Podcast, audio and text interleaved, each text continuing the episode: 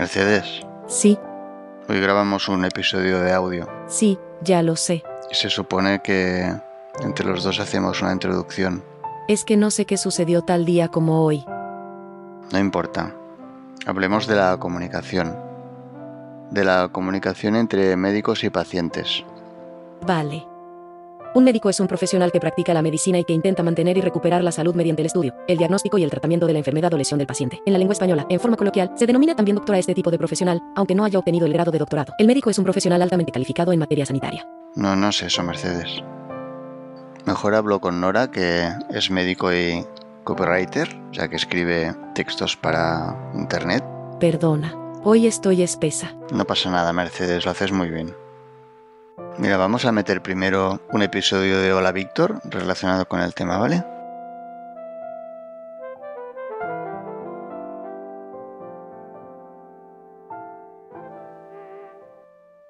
Hola Víctor. He ido al médico y me ha dicho que, que estoy muy bien, pero que no sé qué me ha recetado una cosa que, bueno, de memoria no me acuerdo, la tengo apuntada.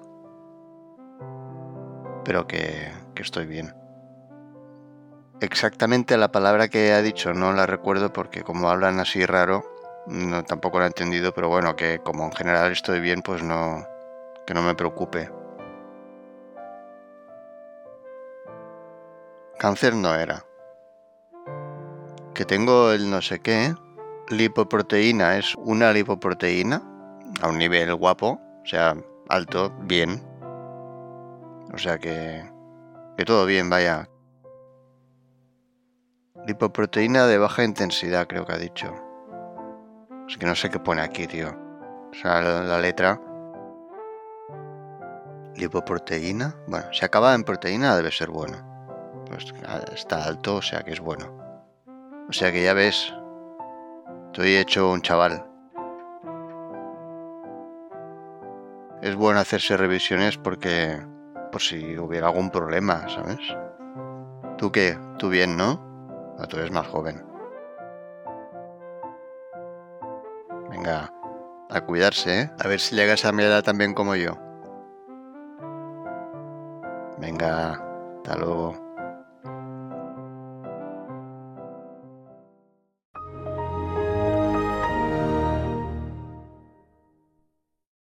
Hola Nora. Hola, ¿qué tal? Bien, eh, más o menos bien. ¿Y tú? Bien, aquí andamos con este día bastante lluvioso aquí en Madrid. Aquí un día de mierda en Barcelona, como siempre. Y, y bueno, como, como habitualmente, me gustaría que o te presentas tú, te presento yo. Mm, Yo creo que tú lo harás mejor, pero si te da, si te da cosa, lo hago yo. No, no, lo hago, lo hago. Mejor. Bueno, eh, bueno, mi nombre es Nora Castiglia. eh, me gradué como médica en Argentina. Me dediqué durante mucho tiempo a la investigación científica, a enseñarle a los profesionales a hacer investigación. Y hace tres añitos, eh, más o menos en el año, tres meses antes de la pandemia, para ubicarnos mejor, eh, llegué aquí a Madrid y me reinventé profesionalmente en plena pandemia eh, en lo que se llama redacción publicitaria y en inglés, que es una versión más, eh, digamos, más divertida o más este, de moda, se Más le dice fashion. más fashion, se le dice copywriting. Vale. Entonces, hoy en día hago copywriting para los profesionales de la salud. O sea, médicos. O Médicos eh, de cualquier especialidad, pero me gusta mucho trabajar con la gente de nutrición. Ah, muy bien. Y, o sea, tus clientes serían ellos. Tú escribes para ellos. Escribo para los profesionales de la salud, sí, eh, que quieren tener un blog o que quieren eh, compartir una página web y no saben cómo escribir las palabras de la página web. Yo no diseño la página web, ni hago ilustraciones, ni nada. Para mí, mis habilidades son los textos. Entonces los ayudo a comunicarse mejor con sus pacientes. Entonces, antes de la pandemia, tú vivías la mar de feliz sin, sin hacer copywriting como médico ujú. Y luego, al llegar la, o si no hubiera llegado la pandemia, seguirías como médico, no te hubieras hecho copywriter. No lo sé, porque sucedió algo en Argentina que me dejó pensando mucho, que era yo cuando ayudaba a hacer la investigación científica, había un papelito que siempre se incluía en las investigaciones y que había que redactar que se llama consentimiento informado, que, Mm, más, que más de una vez algún paciente ha tenido que firmar en su vida para hacer una cirugía o para hacer un procedimiento. mm, Y en las investigaciones esos papelitos están escritos de una manera muy rara, pero yo pensé que era sencillo. Y mm. una vez, hablando con un paciente que había leído un consentimiento, me dijo, la verdad es que yo lo firmo sin entender una sola palabra. Y ese día, y ese día eso a mí me dejó muy preocupada porque dije, no puede ser. Digo, es una decisión sobre su salud y está firmando sin saber qué dice. claro. Y con esa sensación de que estaba haciendo una parte de las cosas bien, pero la otra parte, es decir, la parte de investigación salían bien las investigaciones, pues estaban bien hechas, pero si la gente participaba de ellas voluntariamente sin entender a qué, me parecía que estábamos fallando. Así que al encontrar que esta profesión nueva, va, nueva en su manera de llamarlo, sino lo que pasa es que se hizo muy conocida, porque como estábamos todos encerrados, todo el mundo dijo, bueno, hay que comunicarnos a través de Internet.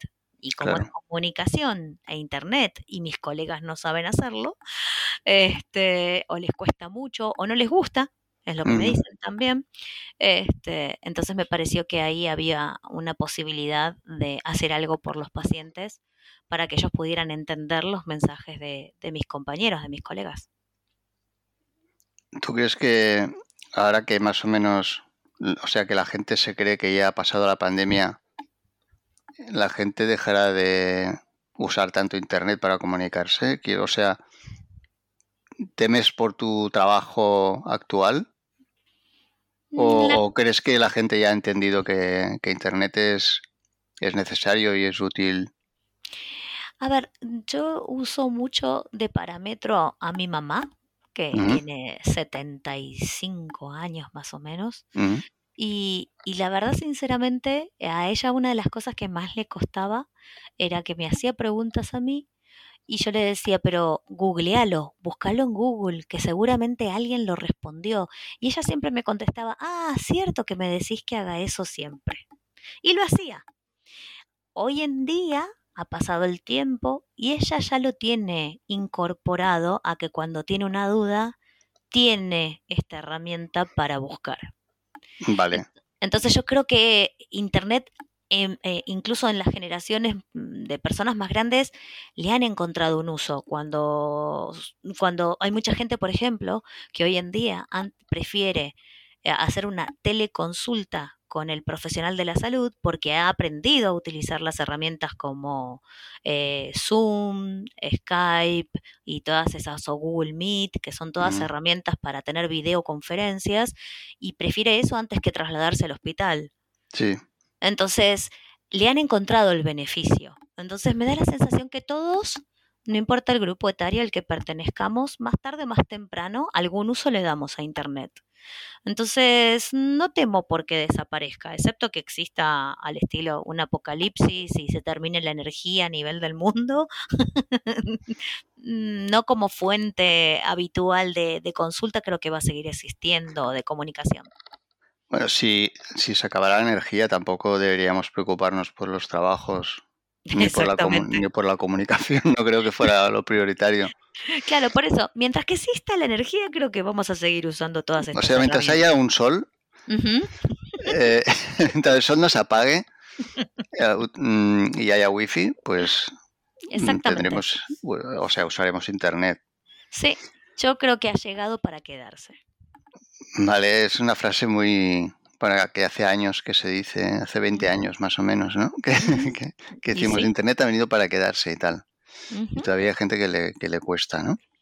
Es cierto, es cierto, pero suceden estas situaciones que digamos que uno se siente que ha quedado desconectado y forzadamente, incluso a los que más les cuesta, lo intentan incorporar. Muchas personas adultas empezaron a usar un WhatsApp Sí, porque en su vida lo habían utilizado, pero querían conectarse con su familia estando Claro. aislados. Entonces, a veces creo que más tarde o más temprano uno termina eh, buscando, con, da- digamos, encontrándole el beneficio. Mm. Bueno, no cuesta mucho, ¿no? Encontrarle el beneficio. Yo Sí, creo sí que es no. verdad que hay gente muy, muy reacia y que piensan que Internet es el demonio o que hay intereses ocultos y conspiraciones para meternos chips dentro y controlar nuestras vidas como títeres, ¿no? Claro, pero eso creo que está siempre dentro del, digamos, de la civilización humana, digamos, ¿no? Los humanos siempre a lo desconocido, a, Mm, que, a lo que no entendemos bien le tenemos algo de miedo. A mi abuelo, le, que, que, que había nacido en el 1910, le costaba entender que un correo electrónico llegara en el momento al otro lado en Italia. claro. Es decir, siempre me acuerdo de esa sensación que él tenía de que no entendía cómo era que funcionaba, es decir, porque creo que ahí venía el miedo, ¿no? Es decir, cómo es que funciona, que no lo entiendo, Sí, pero que sucede. Y sí, creo que en todo esto hay como un salto de fe, como perder un poco el miedo y decir, bueno, no sé muy bien cómo funciona, pero me sirve. Y avanzar por ahí. Creo que esa es una buena estrategia para acercarse un poco a la tecnología sin miedo y, y- y, digamos, de alguna forma tener en cuenta que uno también puede limitar la exposición. No, no, no. Uno puede agarrar. Y yo siempre la gente dice, ay, porque en internet saben todo. Y digo, si no publicas nada, no saben nada. Bueno, y los hay que, que parece que sepan más de lo que en realidad saben también. tal cual. Como, como fuera de Internet. Lo que Así pasa es es. que con, con un enchufe o con una batería. Sí, sí, sí, sí. sí, ahora, o sea, imagínate, bueno, yo soy de la época de la tele, ¿vale? Mirar mucho la tele a tonta, dicen, decían. sí, Y ya en las revistas, porque se consumían revistas en papel, pues muchas veces salían famosos de la tele en su vida privada, en su vida cotidiana. Y era como, como pensar, ostras, si son humanos, ¿no? O sea, tienen, no son monstruos que están en la tele, sino que tienen vida propia y van a comprar el pan o, hacen cosas fuera de la tele.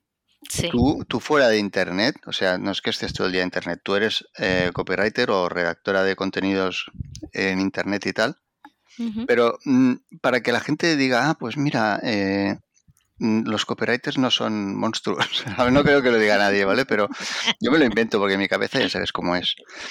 Me gusta jugar y tal. ¿Qué, qué, qué hay anticuado o analógico o análogo, no sé cómo decís en Argentina? En México Analógico, dicen, analógico. eh, vale, eh, que te gusta hacer, que no sea de Uh, internet.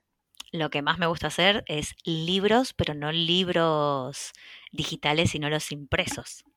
Leer Ten- o leer escribir. muchísimo. Y escribir también. Me gusta escribir en lápiz y papel. De hecho, cuando se trata de pensar ideas nuevas, es decir, inventar o crear, mm, necesito primero eh, en un papel con una, un boli y empezar a, a diseñar ahí. Yo eso sí o sí necesito mi analógico.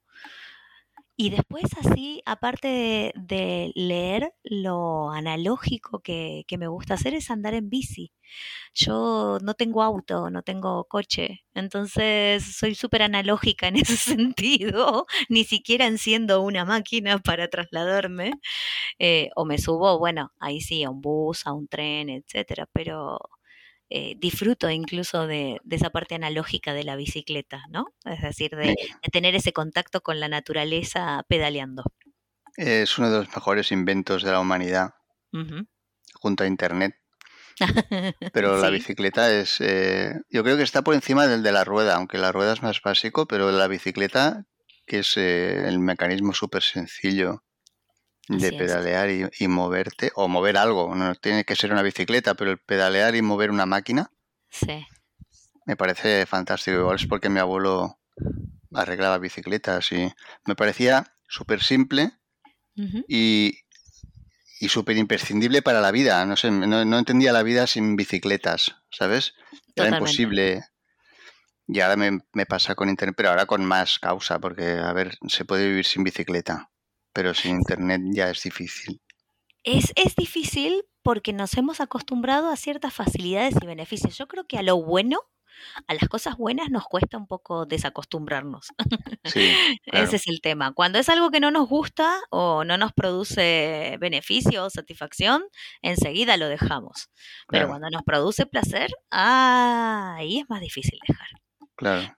Pero también está el placer de, ah, lo otro analógico es, yo disfruto muchísimo, pero mucho, y tú me conoces bastante, de las reuniones. Yo, en las reuniones presenciales de o cafecito o charlas de amigas o que vengan a casa, yo disfruto mucho con que la gente venga a mi casa a, comer conmigo, eh, hacerles un té, y eh, eso es muy analógico en mí y en ese momento mi móvil está desconectado. Yo no, y, de hecho la gente se olvida también de su móvil porque tenemos reuniones tan lindas, tan interactivas entre nosotros, que nos olvidamos de internet durante un rato. Así que yo diría que mis reuniones con mi familia y con mis amigos eh, son bien analógicas. Ahora que dices familia, ¿cómo, llevas el contacto con tu familia? O sea, mejor dicho, ¿cómo llevas el hecho de vivir en un país tan lejos. Desde hace poco, poco tiempo, porque Son fue tres justo añitos. antes. Sí, pero además un tiempo muy raro, porque fue la pandemia y todo. Eh, ¿cómo, ¿Cómo lo llevas a nivel tecnológico, pero también a nivel emocional? A ver, sin, sin contar intimidad si no quieres, ¿eh? Esto es una mierda de podcast, o sea que, que nos oye, nos va, nos va a escuchar aparte de ti si lo escuchas y yo para editarlo, igual dos personas más, ¿vale? O sea que lo que quieras contar.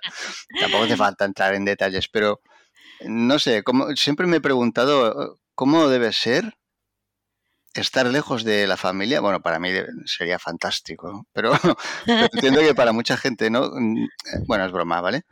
Sí. Eh, ¿cómo, cómo, cómo es? Y supongo que si la tecnología os ayuda, ¿no? Y a mí creo que me hubiese sido muy difícil atravesar eh, ese año de encierro sin ningún contacto a través de internet con mis amigos y mi familia, que obviamente si yo llego a un país y todavía no conozco, porque llegué sin conocer a nadie, mm. eh, lo único que tenía era... Nadie, nadie. Nadie, no, no, no conocía a nadie. Mi marido nada más que estaba conmigo en casa. pero aquí no, aquí no teníais contactos ni, ni conocidos. Nada. Claro, por eso fuiste a Madrid. Eh, fui a Madrid. Porque si no hubieras venido a Barcelona. No, no, eh, la verdad, sinceramente, tenía unas, con, unos, digamos, unas amigas que vivían en Almería, pero hacía un montón que no hablaba con ellas, que fue las primeras que contacté para saber la opinión de, de ellas que estaban viviendo hace 20 años aquí en España y eran de Argentina, pero el resto no conocía a nadie, no conocía ni, de hecho creo que los primeros, el primer amigo que tuve fue el verdulero, Ah. que, traía la comida a casa y, nos empezamos a hacer así, a hablar. Yo tenía una necesidad muy importante de tener contacto humano. Y, e Internet fue, fue la manera en que pude rescatarme de, de, esa conexión social. Yo le decía mucho a mi marido, mi marido es más introspectivo, entonces mm. no, no le molestaba demasiado estar solo, pero yo soy muy social. Entonces yo le decía a Pablo, eh, le digo, me ahogo si no tengo contacto con la gente.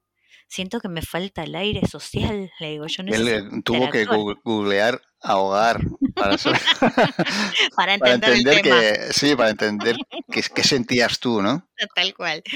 Entonces yo creo que me, me rescató muchísimo el hecho de, de hecho, eh, yo tengo dentro de mis actividades mensuales tener una o dos reuniones al mes con mis amigas de, mi país, de Argentina, para que no se corte la relación por la distancia, para mínimamente saber cómo andan. No existe la frecuencia, obviamente, pero por lo menos se sostiene el vínculo. Y la verdad me imagino que a través de una carta escrita y esperar que cruce 12.000 kilómetros un, barco o algo para que llegue del otro lado como vivía mi abuela o mi abuelo, porque ellos eran inmigrantes italianos eh, en la Argentina. Mm. Entonces yo digo, wow, eso sí que debe haber sido muy difícil y muy duro de atravesar. Y, y de hecho, hoy en día puedo decir que cuento con amigos en España y con amigas españolas que he conocido inicialmente a través de Internet porque estaba en esa época y los conocí por ese medio inicialmente. Después hicimos la reunión presencial y, y tomar un cafecito, que era esto que te decía que, que a mí me encanta. Pero muchas de esas personas este, empezó toda la relación a través de una red social o, o de grupos que yo, yo me había, había llegado y, y me había inscrito en una en unas charlas para, para hacer oratoria, para conocer gente. Yo apenas llegué, dije, me, me inscribo en algún curso de algo que me guste, y esto era representaciones, oratorias y todo lo demás, para conocer gente, y logré ir una sola vez. Ya después de ahí vino la pandemia y fue todo virtual y empecé a conocer gente virtualmente y así fue como contactando con más gente, más gente, más gente. Y de hecho, a ti te conocí a través de una red social. Sí, de LinkedIn. Sí, Exactamente. sí. Y eres uno de mis amigos para mí. Claro, sí, sin, sin una red social no nos conoceríamos. Yo, de hecho, he conocido parejas. Sí, sí, parejas, trabajo, o sea, la- las cosas importantes de la vida, sí, algunas me han pasado gracias a las redes sociales, sí, eh, históricamente. Mm, sí, Por sí, si sí. alguien me escucha ahora que no quiero meter la pata a mi novia, si me, si me momento, escucha mi novia, que la quiero mucho, que no es, no, no es de ahora esto. hace mucho. Hace mucho, muchos años. Sí, Eh, ¿cómo, o sea, tú cuando, cuando, cuando hiciste el paso este de, mira, voy a, a ser copywriter y tal, o sea, a trabajar en Internet para, para ofrecer unos servicios que son necesarios y tal, ¿tuviste que, que dar un paso muy importante o tú ya usabas tecnología más o menos?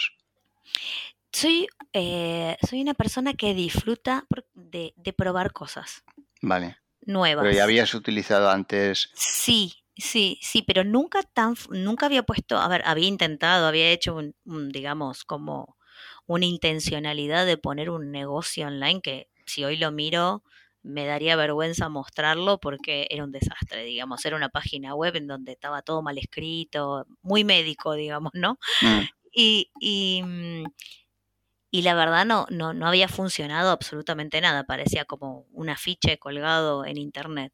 mm, Pero, pero la verdad nunca me dio miedo meter. Yo soy de meter mano y probar. Sale una nueva herramienta, soy la primera que está. y no tengo problema si me equivoco, ¿eh? Es decir, bueno, ya se arreglará, ya, ya veré cómo se, cómo se resuelve. Digo, me gusta aprender equivocándome. Yo soy de las que quema cuatro o cinco tor- tartas o tortas este, antes de que salga bien la, la, la receta y no, digamos, no, no me pongo a llorar por eso. A Bueno, es que es la manera, si no, ¿cómo te va a salir bien, no? Si antes no lo pruebas y, seguramente te sale. Es que si no te sale mal, algo falla también. totalmente, totalmente. Yo recuerdo que incluso una vez un ordenador lo había comprado mi padre y por probar así desconfiguré el sistema operativo y ese mismo día lo, ten- lo tuve que devolver para que me dieran otra porque no encendía más la máquina. Bueno, no está mal. O sea, Pero para empezar, para empezar en internet es una, es una manera como otra cualquiera. Pero es que eh, siempre decía, digo, bueno, si a lo sumo me- m- lo cambio por otro o reinicio toda la máquina de nuevo, na- digamos, nadie se va a morir por equivocarse en, en- en cómo apretar el botón en internet. Claro. Bueno, Es- mm, eh, nosotros no, pero, o sea, algún político malintencionado con mucho poder, igual sí que puede meter la pata apretando un botón en internet. Igual puede provocar una guerra nuclear o vete tú a saber. Dándole bueno, al intro, eh, donde pone, donde pone provocar guerra nuclear, si le das al intro, Putin le da al intro ahí y yo creo que, el, que mm, puede meter la pata hasta el fondo. Es cierto, es cierto, pero pensaba también en que eh, siempre trato de rodearme de personas que son más jóvenes que yo. Ah, muy bien. Y entonces, este, ayer, por ejemplo, tuve una reunión en casa y había un niño de 12 años. Yo en mi vida jugué a una Play, pero pero le pregunté cómo era la experiencia y me mostró un video incluso. Y entonces vi cómo era jugar con una Play. Y lo otro que le dije es, bueno, la próxima vez me gustaría que me enseñes cómo se juega. Entonces, creo que la mejor manera es, eh, y yo tengo mi hermana que nos llevamos 15 años de diferencia, entonces mi hermana me mantiene siempre actualizada, me dice, ay, existe esto que se llama Twitch y entonces hacemos videos en ese Eso es lugar. una suerte, tener una, una hermana tan joven, o sea, que os llevéis tan- tanta diferencia, bueno, te Eh, hace tener un contacto muy directo, aparte de los amigos, ¿eh? Pero alguien en la familia, Sí, sí, sí, sí. Y, pero, pero también está de mi parte querer saber, porque a veces yo lo veo que mis padres me ven que yo hago cosas, pero no me preguntan. Como, bueno, no, no, eso es muy... me- recuerdo muy bien el día, la primera vez que le mostré a mi mamá este Facebook, ¿no? Y Mm, le digo, y puedes hacer esto y puedes hacer lo otro, y me dice, no, no, a mí no me interesa, no sé, no entiendo muy bien. Y le digo, mira que acaban de aparecer, a ella le encanta cocinar todas las recetas que miras en televisión, pero ya escritas, incluso más. Y ahí le empezó a interesar y después no había manera de sacarla de, de Facebook. Ahora está enganchada a las redes sociales. Totalmente. Totalmente. Entonces, y, mi- y mi suegra algo parecido, ¿eh? Mi suegra con Instagram, ella le gusta hacer arte decorativo y hay muchas personas que comparten sus habilidades Mm, artísticas en internet y me dice, no, no, a mí no me interesa. Y hoy en día usan Pinterest, usan Instagram, usan Facebook y bueno, tal vez no quieren aprender Twitch o no quieren aprender TikTok y está todo bien, pero se conectaron, lograron Bueno, conectarse. es que al final cada uno, eh, o sea, utiliza lo que le va mejor o lo que necesita, ¿no? Yo, por ejemplo, Twitch, no creo que me veas nunca a mí hacer un directo, ¿sabes? El pánico que le tengo al vídeo. Si encima, encima en directo, ¿sabes? No, no, ni de broma. En TikTok sí, sí que me gustaría probarlo, pero por la curiosidad que dices, ¿no? Por probar esto que ya no es, ya no es nuevo, pero que para mí sí. Y, y pienso que yo le podría sacar jugo a eso. Pero, pero es que ya son muchas cosas. Es que Internet es un no parar y mucha gente también se debe agobiar de, bueno, ¿por dónde empiezo? ¿Qué es esto? O sea, sacan cosas nuevas, luego las cierran. Eh, redes sociales hay muchas, yo no quiero estar en todas. ¿Cuál elijo? Eh, y claro, es un mareo. Yo entiendo que no sabes muy bien. Yo diría que es elegir en función de un paso a la vez. Hmm, Yo pruebo una y la uso durante tres, cuatro meses y si me gusta, me quedo. Si no me gusta, la cierro y pruebo otra. Y así avanzo. Y digo, bueno, por ejemplo, Twitch no lo probé nunca. Lo vi a un amigo que hizo un video en Twitch, pero no lo probé. ¿Por qué? Porque a mí, no, al igual que a, ti, no me conecta tanto el, el video en vivo, sino me gusta más el, el mostrar mis habilidades, lo que llaman en internet, Sí. mostrar mis habilidades con el ordenador, de cómo se puede enseñar. Me gusta mucho enseñar. Ajá. Entonces, eh, no me veo en Twitch, pero sí me veo en YouTube, digamos, en un canal de YouTube enseñando cosas. Y bueno, uso la que a mí me gusta. Por más que esté de moda Twitch o TikTok este, o lo que fuere, si no me gusta, no la uso. Y ya está. Claro, claro, porque bueno, las modas cambian, ¿no? Al fin y al cabo. Sí, sí, entiendo. Igual creo que siempre hay, eh, si vamos a hablar a, a nivel poner un negocio o tener un negocio online digital hoy en día, creo que hay clientes en todos lados. Hay a veces que predomina un poco más en ciertas redes que en otras, depende de a quién estemos apuntando nuestro mensaje. Por ejemplo, en mi caso, yo apunto a los profesionales, estoy en LinkedIn. Pero no, eh, pero en Instagram he colocado un cartel que dice estoy en LinkedIn, Claro, claro, claro. Sí. digamos, porque no voy a dedicar mi tiempo a estar en todas las redes sociales. No, está muy bien esto.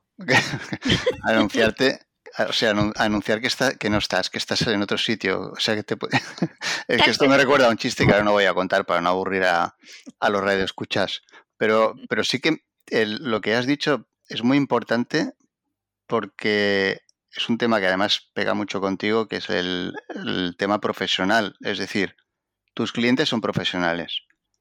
Y, y yo durante el confinamiento me di cuenta de que muchos profesionales o gente que tiene negocios, una librería o una ferretería, lo que sea, no estaban para nada en Internet.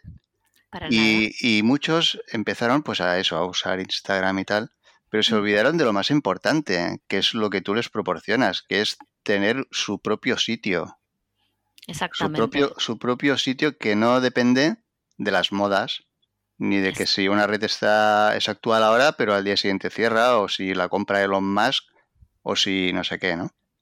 Yo me acuerdo que el día que inauguré mi sitio, que lo, lo difundí, puse que dejé de ser una sin techo digital. Exacto. Luego que- diremos tu sitio, ¿vale? Dilo ahora en voz alta, pero luego, luego lo, Es- diré- lo, lo volverás a decir y además lo dejaré en las notas del episodio. Bueno, como mi apellido es un poco difícil de escribir, se llama Nora Casti. Nora que es muy Casti, Sencillo. noracasti.com. fácil. Pero, pero bueno, eh, la verdad, sinceramente, sí, tener una casa propia te da. el- A ver, es lo mismo que arrendar una casa en donde hay ciertas cosas que no puedes hacer, como eh, no puedes perforar ciertas paredes, pues no puedes este, hacer ciertas instalaciones, porque no es tu casa. En Claro. cambio, en tu casa, yo ya estoy soñando con todas las cosas que voy a poder hacer cuando Todos los agujeros tenga. que, vas a poder hacer. todos los agujeros que voy a perforar por todos lados. Este, entonces, este, creo que es igual, igual que esa sensación de arren- arrendar o alquilar un espacio o que sea tuyo personal. Y es una sensación muy linda de poder ir creando en tu propia casa y hacerle los cambios que tú quieras y las imágenes que tú quieras y los colores que tú quieras, digamos, se siente muy libre y muy propio ese lugar. Así que siempre recomiendo tener un espacio propio, además de las redes sociales para conocer gente. Sí, es algo tan sencillo como comprar un dominio que vale 10 euros a lo mejor o al año. O sea que. Está al alcance de cualquiera, ¿no? Sí, y, Y, y a y en- partir de ahí, pues enlazas una web o lo que, un sitio, algo, o no, o no, porque puedes tener un, yo qué sé, un, un podcast o lo que sea. A lo mejor, no, no sé, pero, eh, teniendo el, el dominio, yo pienso que ya tienes con mínimo eh, los cimientos.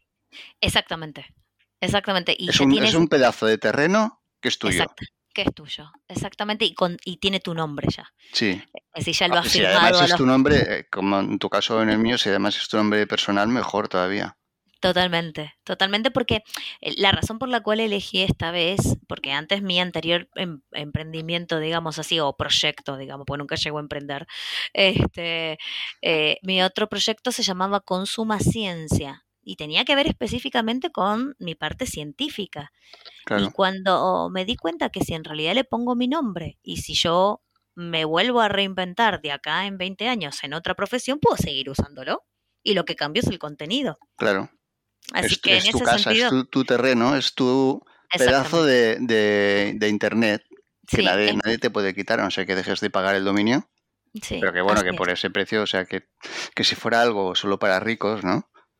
No, es que die- cierto. 10 euros al mes hay al año, mm, o bueno, más o menos, ¿eh? Esto lo puede Depende, sí, tener. depende de cuál, sí. Sí, bueno, los hay más baratos incluso.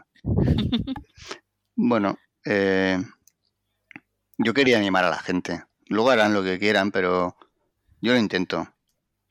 Yo sí, yo 100% creo que, eh, vuelvo a decir que no, no pasa nada si metemos mano, nos equivocamos y apretamos un botón. Es decir, como no somos ni Putin ni, ni ninguno de esos que si metemos, mm, nos equivocamos, digamos, mientras que no eh, compartamos cosas muy personales que no queremos compartir en Internet y lo único que queremos hacer es simplemente participar de Internet más o menos, pero participar, eh, vamos a encontrar un montón de, cosas útiles, útiles. Yo creo que el gran tema de Internet es encontrarle la utilidad para engancharse, para perderle el miedo. Eh, no tratar de entender como si fuese, bueno, no, esto lo tengo que entender en profundidad para poder eh, comprender si puedo entrar, si no puedo entrar, que esto, que... No, no, no, no, no. ¿Qué beneficio le puedo sacar? ¿Puedo empezar a contactarme con mi familia? Listo. ¿Puedo hacer una consulta con un profesional de la salud sin tener que trasladarme al hospital? Perfecto. Eh, que le demos el uso que, que- que querramos a para nuestro propio beneficio, pero perderle el miedo y avanzar. Y utilizar a los más jóvenes que nos rodean para decir, bueno, a ver, siéntate aquí y yo voy ¿Cómo, anotando. cómo se enciende esto? ¿No? Tal cual. ¿Cómo Yo- funciona? Yo le decía a mi mamá, abrí un cuadernito mm, y un boli y en mano y yo te voy dando, primer paso, hace esto. Segundo paso, hace esto. Y después de que le decía cuáles eran los pasos y ya lo había anotado, le decía, bueno, ahora hacelo vos sola. Siguiendo el instructivo que acabas de crear. Y eso que- funciona muy bien. Parece que hay la sensación de que tienes que saberlo todo de Internet, pero esto mm, es como que para conducir tengas que saber fabricar un coche, ¿no? Es cierto. O saberlo todo de mecánica. Yo no tengo ni idea de mecánica. No Tal sé cual. ni qué es un cigüeñal, pero conducir sí, se me da muy bien. Totalmente, totalmente, exactamente de esa manera. Y cada uno tiene su nivel de conocimiento, pero no importa cuánto sepas, sino el uso que le des y el beneficio que le encuentres. Y, y no, no seguir modas, ah, eh, sino seguir cosas que sean útiles. Y listo, eso es todo. Una de las cosas que sí me parece importante eh, resaltar o tener en cuenta, que no, no digo con miedo, sino con cuidado, es el tema de la información que encontramos en Internet. Ah, claro.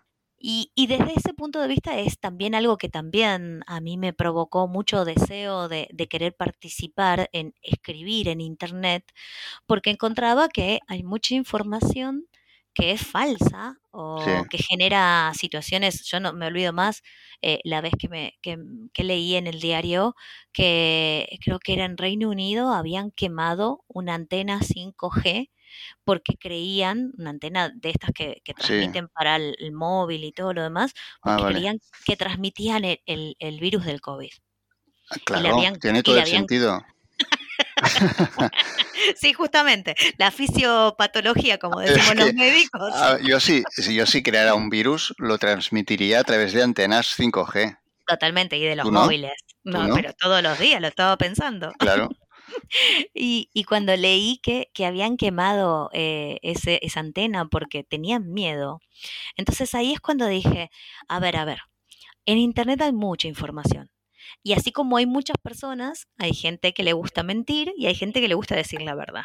Mm. Entonces, Es Una triste, las- ¿eh? Es triste, ¿eh? sí, Pero es sí. así.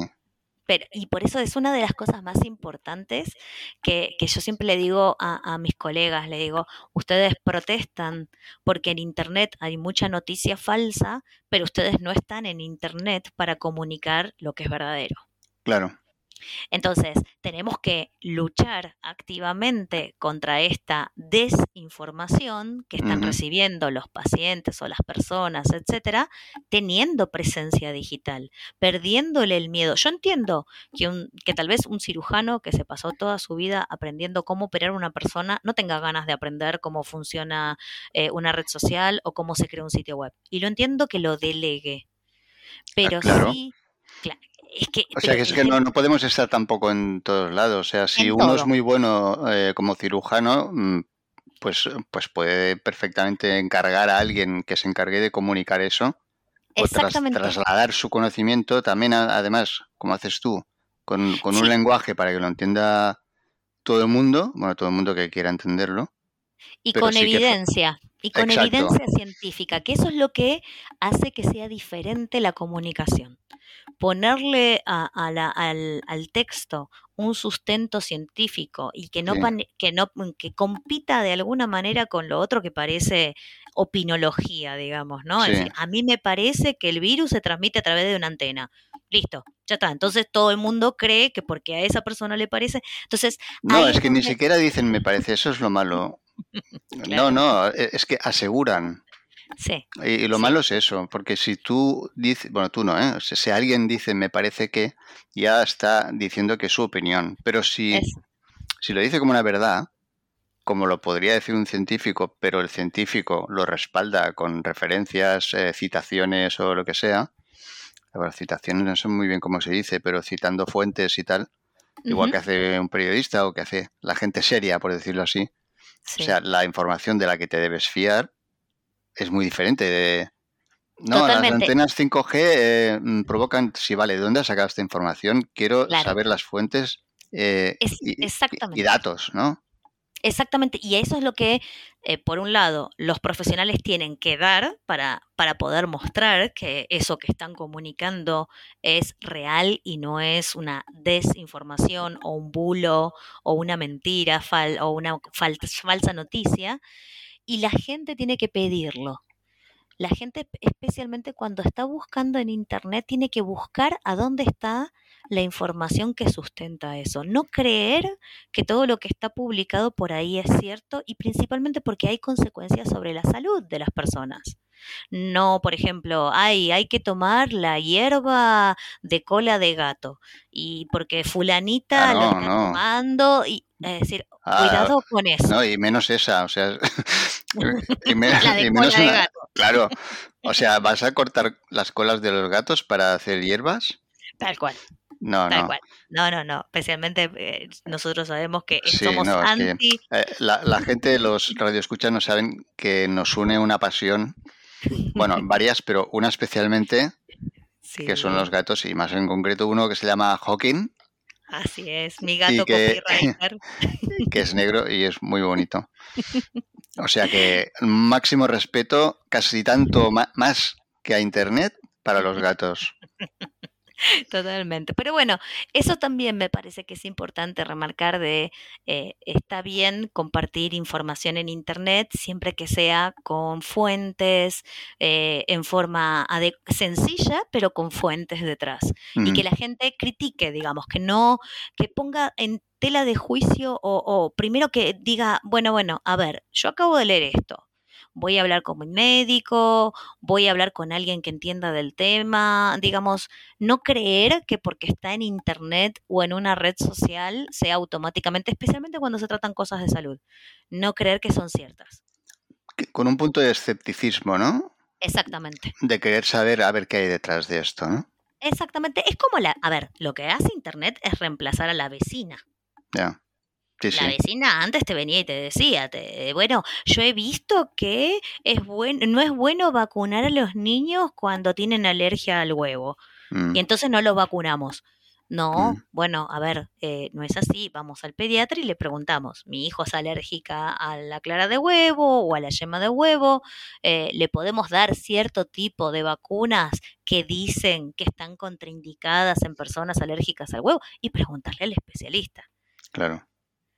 Entonces, eh, es bueno el espacio de compartir información en Internet, pero hay que ser cuidadoso. Y yo creo que falta mucha educación, o, o mucha eh, educación en el buen sentido. Bueno, no hay mal sentido, quiero decir que much- mucha, eh, ¿cómo se dice esto? Em, Capacidad crítica. no, no, mm, ahí, no me sale ahora. Eh, pedagogía. Ah, Pedagogía, o sea, mostrar a la gente cómo hacerlo, o sea, cómo buscar información fidedigna o qué sitios son fiables y qué sitios no, o qué deben tener en cuenta.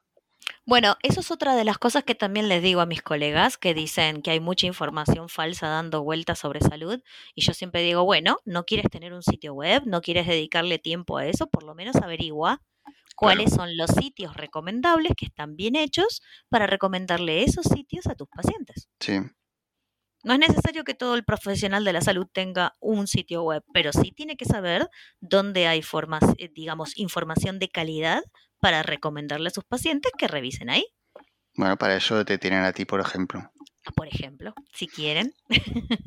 Pues aprovecho y vamos a decirles a quien sea que esté escuchando esto, si hay alguien, eh, vamos a repetirles, aunque ya estará escrito en las notas del programa, dónde encontrarte.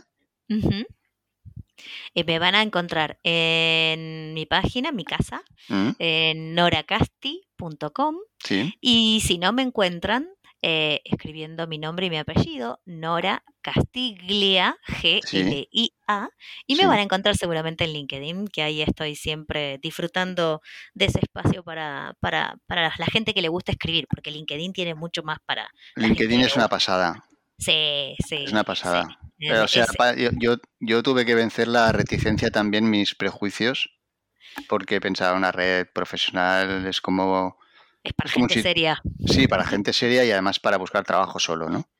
Pero que va, que va, conoces a un montón de gente como a Nora, o como Gabriel. Eh, también. Y, y, a, y, a, más gente interesante que están bueno, que crean. Bueno, parece que voy a hacer propaganda de LinkedIn y no que paguen tú. Si quieren que. Estoy harto de decir marcas y, no cobrar nada por ello. Eh, me ha gustado mucho esta mm, breve.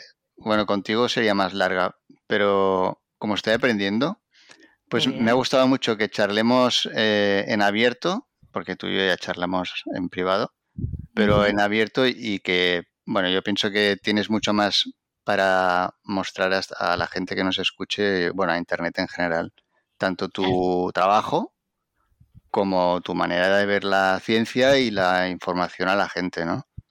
Sí, la verdad, sinceramente, yo también creo que eh, hemos hecho una pequeña muestra, un canapé de podcast,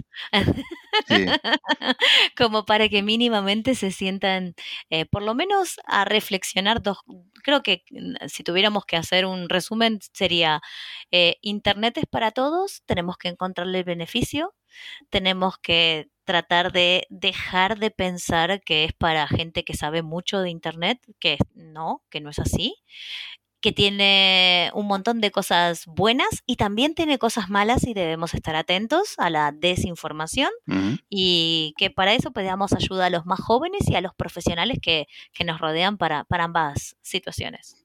Claro, muy bien. Pues eh, muchas gracias Nora. Luego ya te diré cosas más cariñosas cuando cerremos, pero pero muchas gracias por venir a esta cosa que estoy perpetrando así a nivel amateur, pero con muchas ganas.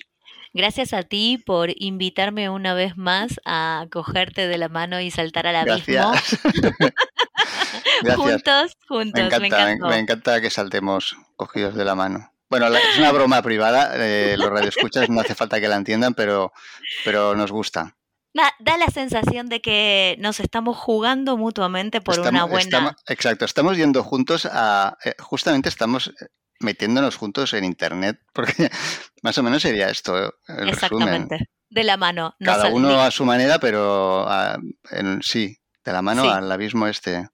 Tal cual. Pues gracias, muchas gracias, la verdad, Gabriel. La verdad, muy agradecida a ti por, por esta invitación y me, me, me hacía mucha ilusión este espacio. Muchas gracias. gracias.